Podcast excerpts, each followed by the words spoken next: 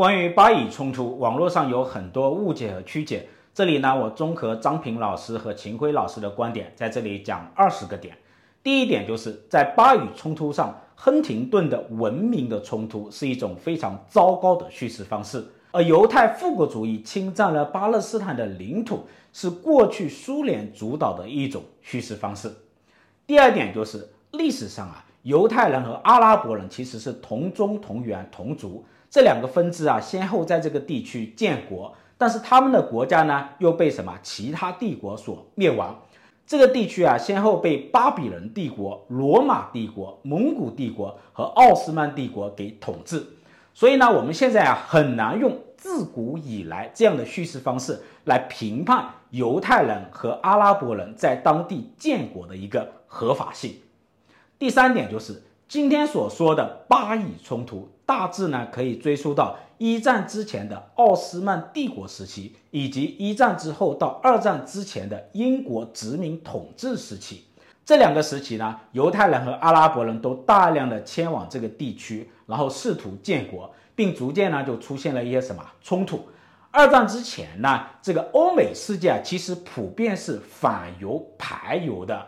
英国人呢，其实是更支持阿拉伯人在当地建国。比如说，一九二二年，当时啊，英国人是支持被奥斯曼帝国灭国的这个埃及建立独立国家。然后呢，英国的军队跟犹太人其实发生的冲突是更多的。第四点就是，随着犹太人和阿拉伯人啊在巴勒斯坦地区这个不断的聚集，然后他们的冲突加剧。一九一七年，英国的外交大臣就提出了贝尔福宣言。表示在不侵犯阿拉伯人利益的前提下，支持犹太人建国。一九三六年呢，英国人又提出了建国方案，说百分之八十的这个领土归属巴勒斯坦的阿拉伯人，百分之二十的领土呢归属犹太人。但是呢，巴勒斯坦人他不同意，希望彻底的赶走犹太人。第五点就是二战期间，希特勒大规模的屠杀犹太人。然后呢，东欧和这个阿拉伯世界也趁机大规模的迫害犹太人，犹太人呢就成了什么受害者。然后二战之后呢，欧美世界呢开始转向同情和支持犹太人。战后的这个世界格局啊，它是遵循雅尔塔体系来建立的，主要就是废除殖民主义，尊重民族的一个自决权。那作为当时的这个委任这个统治国，英国呢就计划退出巴勒斯坦地区。然后主张巴以分治。第六点就是一九四七年，联合国就通过了幺八幺号巴以分治这个分治决议啊，它是支持巴勒斯坦地区建立两个国家，一个是犹太国，一个是阿拉伯国。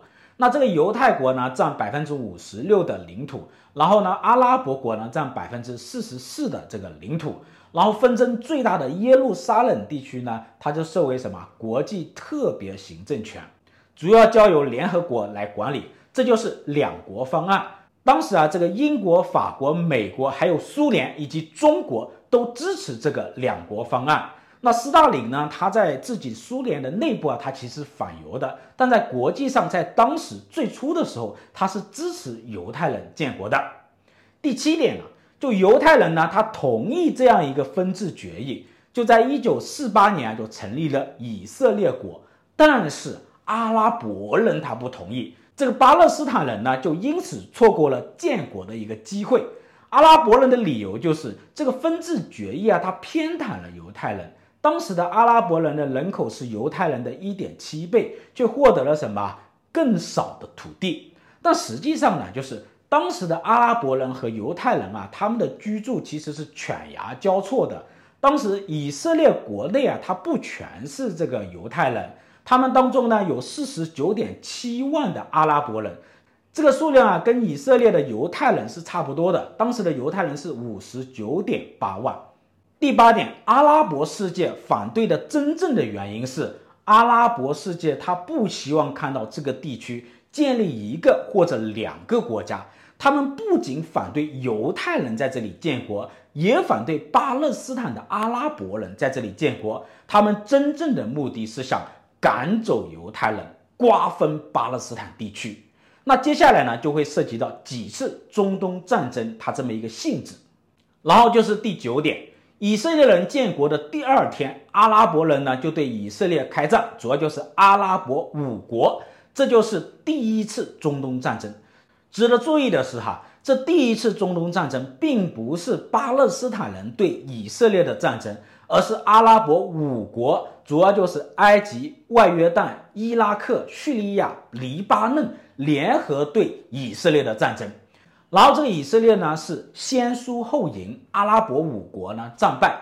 但是呢，他们在战败之后依然控制着巴勒斯坦地区。这个埃及呢就占领了这个加沙地带，外约旦呢就占领了这个约旦河西岸的一些领土。所以呢。第一次中东战争啊，它实际上是阿拉伯五国试图消灭犹太人，把犹太人赶走，然后瓜分巴勒斯坦地区的一种对以色列发动的一种国家战争。所以犹太人的角度来讲啊，它叫什么？叫立国战争。那第十点，接下来呢，第二次、第三次、第四次中东战争，它的性质啊，跟第一次中东战争啊都差不多。那不同的是哈，就是从第二次中东战争开始。就已经进入到了冷战时期，当时的苏联就开始转向支持阿拉伯联盟。这个埃及呢，就获得了苏联大规模的军事援助，一度呢号称啊武装成为了中东第一军事强国。而美国呢，则支持什么？以色列。这个期间啊，最激烈的这个战争啊，都是埃及跟以色列之间发生的这种战争。但是每一次战争的结果啊，都是。阿拉伯联军一败涂地，所以呢，第二次、第三次、第四次中东战争啊，它的性质上啊，就带有了美苏冷战的色彩。第十一点就是，就前四次中东战争并非是巴以冲突，而是阿以战争，它都是什么？埃及为首的阿拉伯联盟试图消灭犹太人，瓜分巴勒斯坦地区，而对以色列发动的一种国家战争。巴勒斯坦人在这四次战争当中没有任何选择权，他们是阿拉伯联盟与以色列战争的一个牺牲品，他们的家园被战争双方啊反复的蹂躏，而接下来的第五次中东战争才是真正的巴以冲突，是巴勒斯坦人与以色列人之间的战争。好，第十一点。就第四次中东战争之后呢，承受了巨大挫败感的这一种埃及啊，他选择与以色列和解。这两个国家呢，就在一九七九年，在美国的这个斡旋下啊，这个在戴维营签署了以色列埃及和平条约。埃及呢，成为了第一个承认以色列的阿拉伯国家。埃及呢，也因此呢，被阿拉伯国家这个联盟给驱逐了。那由于埃及退出了，也包括一九九一年苏联解体了，那阿拉伯联盟啊，它就失去了最重要的一个军事力量，也失去了来自苏联的这样一个支持，他们就开始转向支持巴勒斯坦人对抗以色列。所以呢，第四次中东战争战败之后呢，阿拉伯联盟才承认巴勒斯坦，才接纳巴勒斯坦的巴解组织作为。阿拉伯国家联盟的一个正式成员，直到八十年代才正式提出支持巴勒斯坦人建国。而且呢，在这个期间啊，就黎巴嫩、约旦呢，他跟这个巴勒斯坦地区的巴解组织呢，也不断的开战，为了争夺领土而大打出手。第十三点呢，就是这个第五次中东战争啊，其实是黎巴嫩、叙利亚支持或者叫联合巴解组织。跟以色列开战，这标志着阿以冲突啊正式转变为巴以冲突。它的性质呢跟前四次中东战争是不一样的。它的性质可以界定为是巴勒斯坦人与以色列人因为土地、宗教、民族等多重冲突而引发的一种战争。这场战争啊是一场相对正宗的巴以冲突。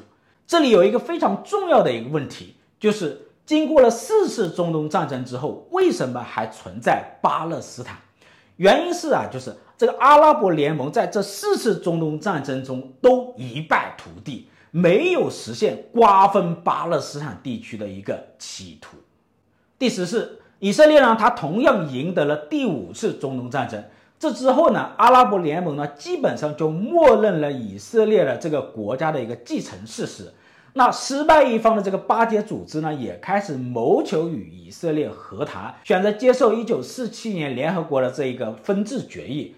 这个巴解组织呢，在1993年与以色列的总理拉宾达成了和平协议，这个协议叫奥斯陆协议。但是呢，这个和平进程呢，又遭到了极端组织，包括周边的一些国家的一个破坏，所以这个奥斯陆协定的执行啊，就被什么？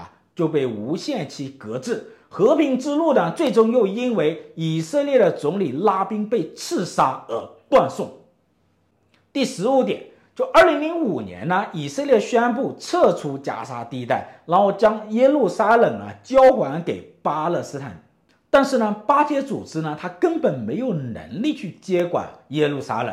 二零零七年呢，这个伊朗支持这个哈马斯啊，就击败了巴解组织。然后呢，成功取得了加沙地带的一个什么控制权？这个之后呢，就是哈马斯跟以色列之间啊打打停停，冲突啊它就不断。大家需要注意哈，这个时候巴以冲突实际上已经演变为哈以冲突，它的性质呢也发生了一些变化。它的性质呢可以理解为是一股巴勒斯坦武装力量。为了获得外部势力的支持，以全面夺取巴勒斯坦地区的政权，同时裹挟宗教民族的矛盾，以什么捍卫其政权的合法性与以色列之间的一种战争。那就这一次洗劫这个以色列这个音乐节，然后无差异的屠杀平民来看啊，他这一种战争这种行为啊，它具有什么恐怖性质？第十六就是关于领土问题啊。有人说，犹太人在奥斯曼帝国时期啊，只有百分之六的这个领土，之后呢，就吞并了巴勒斯坦人大量的领土。那根据张平教授的一个观点，就是这个奥斯曼帝国时期啊，这个犹太人啊，他是购买了百分之六的这个私人领土。那巴勒斯坦人啊，在当时他缺乏这个产权观念，他们的这一种私有领土的登记呢，其实是零。然后这秦晖教授呢，他就指出啊。不能把这个私人的土地产权跟这个国土啊，它混为一谈啊。就在当时啊，这个国家领土啊，它既不是犹太人的，也不是巴勒斯坦人的，而是谁的呢？而是奥斯曼帝国的。那后来呢，奥斯曼帝国崩溃之后啊，这一战之后和二战之前呢，这个领土啊，它就属于英国人的。那就现在这个巴以之间这个领土来看呢，我们不能用自古以来来划分呢。那双方呢，要么通过什么战争的方式，要么通过和谈的方式来划分。那通常呢，这两种方式啊，它是交织在一起的。那以色列呢，在这个历史上啊，经过多次的战争，它确实扩张了自己的领土，同时呢，他又多次的将这个领土啊交还给巴勒斯坦。比如说像上一次的把这个耶路撒冷交还给巴勒斯坦。第十七点，就关于难民问题。那不管是犹太人还是巴勒斯坦人，难民呢都是长期的巴以之间的这种战争的一个牺牲品，他们啊应当获得同情以及国际援助。而难民呢，它的一个基本的一个事实是，第一呢，就巴勒斯坦难民啊是阿拉伯世界，包括阿拉伯联盟与以色列之间长期战争的一个结果。那同时呢，还要注意的是，这个叙利亚、约旦等阿拉伯国家对巴勒斯坦地区、对巴勒斯坦人啊长期打击、发动战争，也制造了大量的难民。第二点呢，就是战争期间啊，这阿拉伯联盟大规模的迫害这个犹太人，也制造了大量的犹太难民。这些犹太难民啊，大量的逃往了什么以色列，然后在以色列这个国家获得了保护。这个犹太难民的数量在五六十年代大概占到了以色列国家人口的百分之三十到四十。第三点就是阿拉伯世界内部的一个混战，也导致了不少阿拉伯难民逃到了以色列来避难。后来呢，有一部分成了以色列国家的国民。第十八点，这以色列的优势呢，就在于啊，它是根据联合国的这个分治方案来建国的。并形成了一个包含犹太人、阿拉伯人、亚美尼亚人的多民族的世俗国家。它的建国过程呢，它是遵循了雅塔体系，然后它的国家建构呢，它又符合现代国家的一个意识形态。它的战争形式呢，接近现代国家的这一种战争特点啊。那他的国家力量呢，在现代国家的路上呢，就快速的一个成长。而巴勒斯坦人呐，他们吃亏就吃亏在，他们始终没有建立一个主权国家，没有建立一个世俗政府，没有实现国家的一个正常化，他们没有能力去组织内部的力量对以色列统一行动，包括国家战争以及和谈，这样导致他们不仅内部啊陷入长期的一个混乱和混战。还被什么阿拉伯联盟对以色列的这样一种战争反复的摩擦？你看，在这个广泛的穆斯林世界里，这民主原教旨主义政权和威权世俗政府之间相互交替、相互混战啊，成了这些国家国家正常化的一种噩梦。第十九啊，就长期以来在巴以问题上。宗教和民族的因素啊，因为袭击的恐怖、战争的恐怖和苏联的叙事被严重的夸大了。这个阿以战争、巴以战争、哈以战争的性质啊，它都是不同的。我们现在所说的这个哈以战争啊，其实这个宗教和民族只是一种工具而已。这个宗教和民族在这个战争当中啊，被严重的夸大了。而且呢，这个宗教矛盾和民族矛盾啊，它并不是不可调和的。阿拉伯人和以色列人、犹太人啊，它并非不能共存呐、这以色列建国时期，这阿拉伯人和犹太人，它的数量是相当的，他们可以共同成立一个国家。就到现在呢，以色列这个国家还有两百多万阿拉伯人，这些阿拉伯人呢，也在以色列担任议员啊。政府官员还有一些军队的指挥官。总之呢，这个巴以问题啊，它是非常复杂的，但不应该被什么脸谱化、意识形态化。第二十点，从最初的阿以战争缩小到巴以战争，再到现在的哈以战争，战争的烈度范围越来越小，反而让我们看到了什么和平的曙光。从阿拉伯五国到巴解组织，这些国家、这些组织，它不断地向战争的经济函数回归。如今呢，只剩下一股外部支持的武装力量——哈马斯。那这个和平曙光的背后逻辑是什么呢？战争啊，它也是一种经济行为，一种基于预期边际收益最大化的经济行为。尽管呢，最开始有宗教民族的这种狂热色彩。非理性因素在作用，但是经过近百年的战争洗礼，一代又一代人付出惨重的代价，那逐渐呢向成本与收益之间的理性权衡收敛。